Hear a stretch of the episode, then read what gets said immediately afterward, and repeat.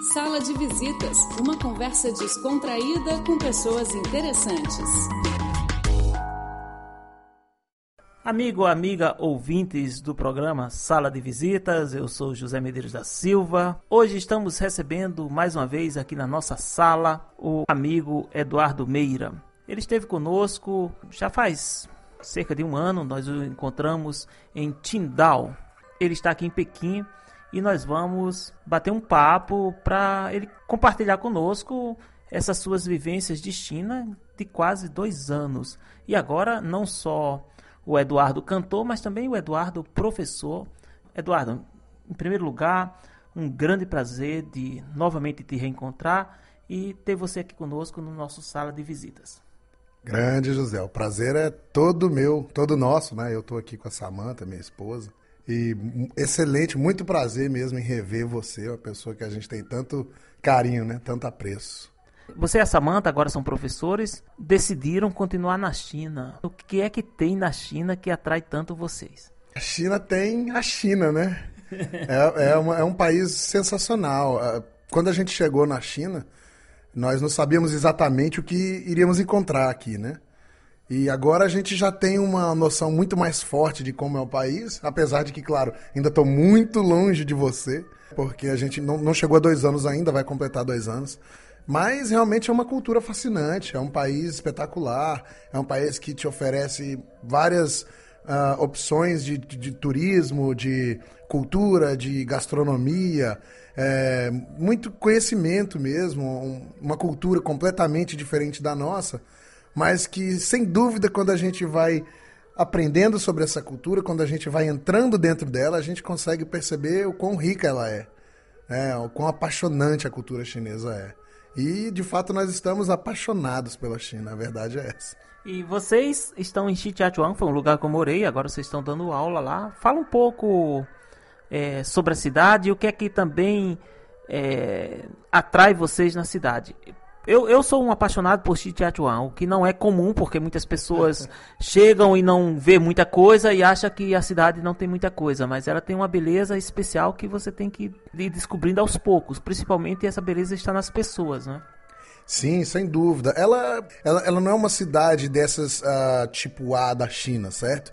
Como é o caso de Shanghai, como é o caso de, de Hong Kong. Mas ela é uma capital de província, né? É uma cidade e que, que o governo da, da local está dedicando muito é, esforço, muito dinheiro para transformar ela numa cidade tipo A. Ela hoje é uma cidade tipo B.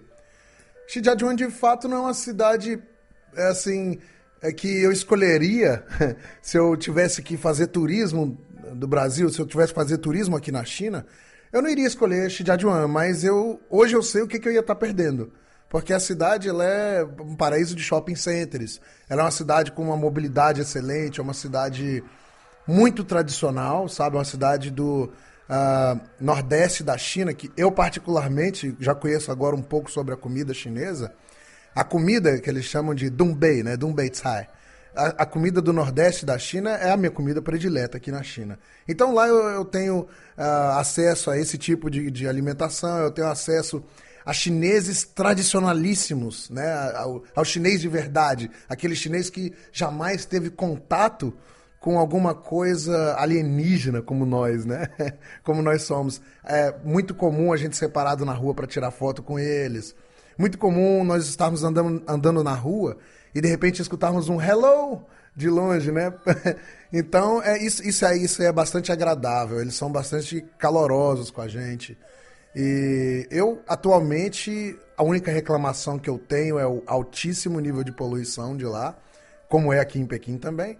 Mas atualmente, sinceramente, eu acho que eu fico posso morar em Shijiazhuang por muito, muito mais tempo sem, sem problema algum.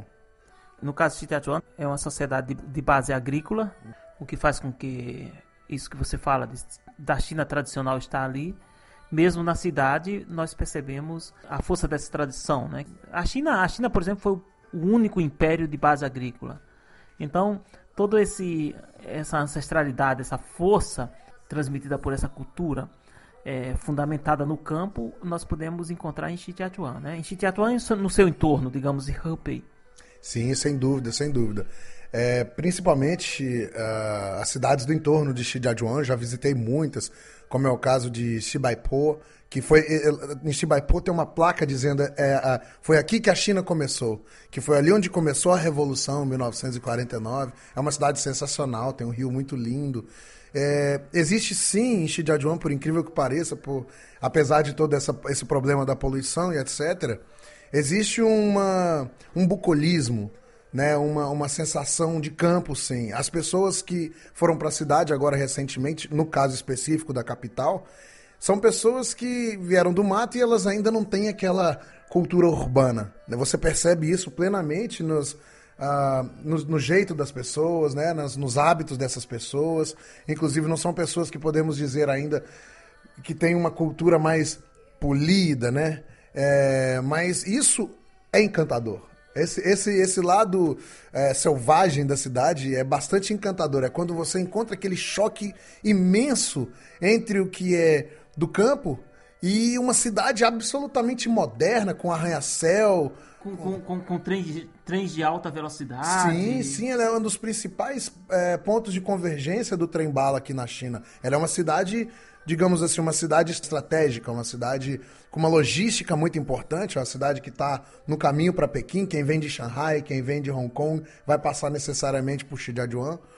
E, enfim, é uma cidade que por mais que tenha todas essas características uh, de cunho mais uh, do campo, né, de cunho mais campestre, bucólico, ela tem esse outro lado de ultramodernismo. O metrô lá vai terminar provavelmente no ano que vem. Eles não para, as obras não param. A gente consegue ver. Isso é uma, uma, uma diferenciação que eu faço com o Brasil, justamente essa questão de eles começam uma obra e terminam. Terminam de fato e as obras vão muito rápido e sempre com muita qualidade.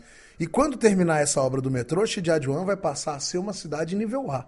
Ela vai passar a ser uma dessas cidades referência da China. O Eduardo, e é muito, muito perto para chegar em Pequim. Por você, quanto tempo gasta para chegar, saindo de lá num trem rápido, para chegar aqui em Pequim? Quanto tempo? Se a gente pega o Gautier, né, que é o trem bala, aquele trem rápido que vai a 300 km por hora, são três linhas que fazem esse percurso. Uma das linhas demora uma hora e meia, ela para mais, ela vai, né?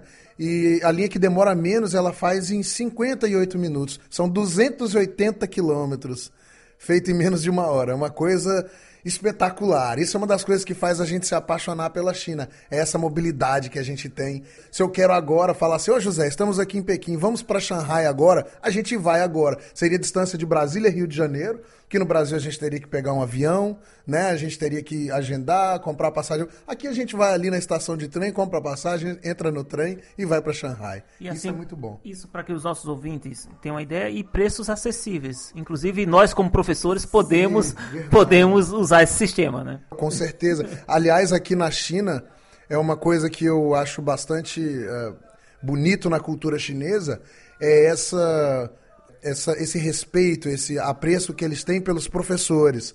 Aqui, por exemplo, meu nome é Eduardo Meira, né? Meu nome chinês é Meila. Eles me chamam de Meila Laoshi, que é professor Eduardo. Isso, isso, isso aí traz um certo status aqui na China. As pessoas terem essa noção de que o professor é tão importante, eles têm um shofá aqui, né? um, um dito popular que diz o seguinte: mesmo que existam duas pessoas no mundo, só existam duas pessoas no mundo, uma pessoa vai ensinar a outra. Então eles, é, eles têm muita essa cultura do, do ensino, do que passa do principalmente do mais velho para o mais novo e o que passa do mais experiente, o que passa do mais aculturado para as pessoas que estão querendo é, desenvolver a, a, a, cultura, desenvolver o conhecimento. Isso é muito bonito. E agora, já que você está tocando nessa parte do ensino, como professor, fala um pouco do, do curso de português é, na universidade que você trabalha, que é na Universidade de Comunicação de Hubei? Bom, a nossa uh, universidade ela é uma universidade particular. Ela não é uma universidade pública, como por exemplo é o caso uh, da Beivai aqui em Pequim, que tem um excelente ensino de português, inclusive. Eu conheço vários alunos da Beivai, eles têm um, um nível de português altíssimo, é impressionante. Nunca foram ao Brasil. Mas a nossa, ela, ela é uma, um, eles têm um programa que eles enviam, quando o aluno chega ao terceiro ano, eles enviam um grupo de alunos, os que têm condições de ir, eles enviam para o Brasil. Esses alunos ficam um ano estudando ou em Araraquara ou em São José do Rio Preto. Na Unesp. Na Unesp, exatamente. Então eles vão ter um ensino da Unesp, que é um dos melhores ensinos do Brasil, e eles ficam convivendo diretamente no Brasil com brasileiros. E esses alunos voltam e fazem o último ano, que é o quarto ano, o último semestre do quarto ano, é a monografia. Eu, inclusive, estou orientando agora vários desses alunos. Eu considero o nível deles, assim, impressionante, claro, principalmente os que foram para o Brasil. Tem vários alunos que ficaram aqui também, não foram para o Brasil, e que conseguiram alcançar, conseguiram manter esse nível. Eu, eu particularmente, tô, estou muito orgulhoso do resultado que nós estamos conseguindo alcançar lá na, na Transformation AUR, que é o nome da nossa faculdade, da nossa universidade. Oh, que é a Universidade de Comunicação de Hope. O Eduardo, e em termos de mercado de trabalho, para onde estão indo esses alunos? Essa é a parte mais legal. Eu percebo que agora, é, talvez devido à situação, uma situação política e economicamente um pouco complicada do Brasil, então a, as turmas que entraram agora elas estão bastante reduzidas. Eu sei que isso vai voltar a aumentar. Porque assim, nós, a gente brasileiro conhece o Brasil, né? A gente sabe que o Brasil está no alto, vai para baixo, está no alto. Eu, eu acredito que vai ficar sempre no alto em pouco tempo. Mas por enquanto estamos passando esse momento é, estranho, diferente, e agora as turmas diminuíram. Mas as turmas antigas, a minha primeira turma, por exemplo, essa que formou, ela tinha 50 alunos, todos muito interessados em aprender português. Muita gente me pergunta, amigos estrangeiros que eu tenho de várias partes do mundo, eles me perguntam, mas por que, que os chineses estão querendo aprender português? Bom, eu vou ser é, bastante pragmático, eu vou ser bastante pragmático e vou dar o exemplo prático da coisa. Meus alunos que formaram, desses que formaram, desses 50 que formaram, só um, uma, na verdade é uma menina que está sem emprego porque ela quer. Porque ela está continuando a estudar para o mestrado. E tem mais dois que estão estudando para concursos públicos. Eles querem fazer isso. Eu tenho alunos hoje. Ou seja, para o aluno que está é, fazendo português aqui na China, o mercado de trabalho ainda é um mercado que não está saturado, está aberto. Com certeza, com certeza é um mercado bastante potencial, existe muito potencial. Ainda é, a China tem a demanda muito grande para luso-falantes, né, para pessoas que falam o português. É, eu acredito que especialmente hoje o português do Brasil é, pelo lugar que o Brasil, pela posição que o Brasil está assumindo no cenário mundial. E eu tenho alunos hoje que eles estão trabalhando já há oito meses, empresas de videogames, por exemplo, de jogos de computador, é, que eles fazem tradução desses jogos, eles fazem contato é, com os, os, usuários desses jogos no Brasil. E alunos que estão se mudando agora para o sul da China para ganhar salários excelentes, muito maiores do que o meu, por exemplo. Duas ou três vezes maior. Duas ou três vezes maior. Eu tô achando que eu vou deixar de ser professor e vou, vou ser aluno agora. Eu quero e, formar. E, e, alguns desses seus alunos já estão na África também e, e, trabalhando principalmente em Angola. Sim, sim, sim. Tem um grupo grande de alunos que foi para Angola trabalhar lá junto à embaixada chinesa e eu tenho notícia deles, eu converso muito com eles através uh, da internet todos os dias e eles estão muito satisfeitos lá. Também estão têm salários excelentes e muito acima da importância do salário, a importância da cultura, né? da, da diversificação cultural que eles estão vivendo lá em Angola que é um país que, se, se existe diferença entre brasileiro e chinês, eu acho que entre chinês e angolano, mais ainda. Diferença maior ainda é na África, né? Então eles estão é, tendo essa experiência lá, crescendo profissionalmente, crescendo como seres humanos e ganhando um dinheiro, que também é importante, né? Nós precisamos de dinheiro. Amigo, amiga, ouvintes do programa Sala de Visitas, nós estamos hoje conversando aqui com o nosso amigo Eduardo Meira e agora o programa de hoje está chegando ao final, mas vamos continuar essa conversa no próximo programa. Até lá. Tchau, tchau.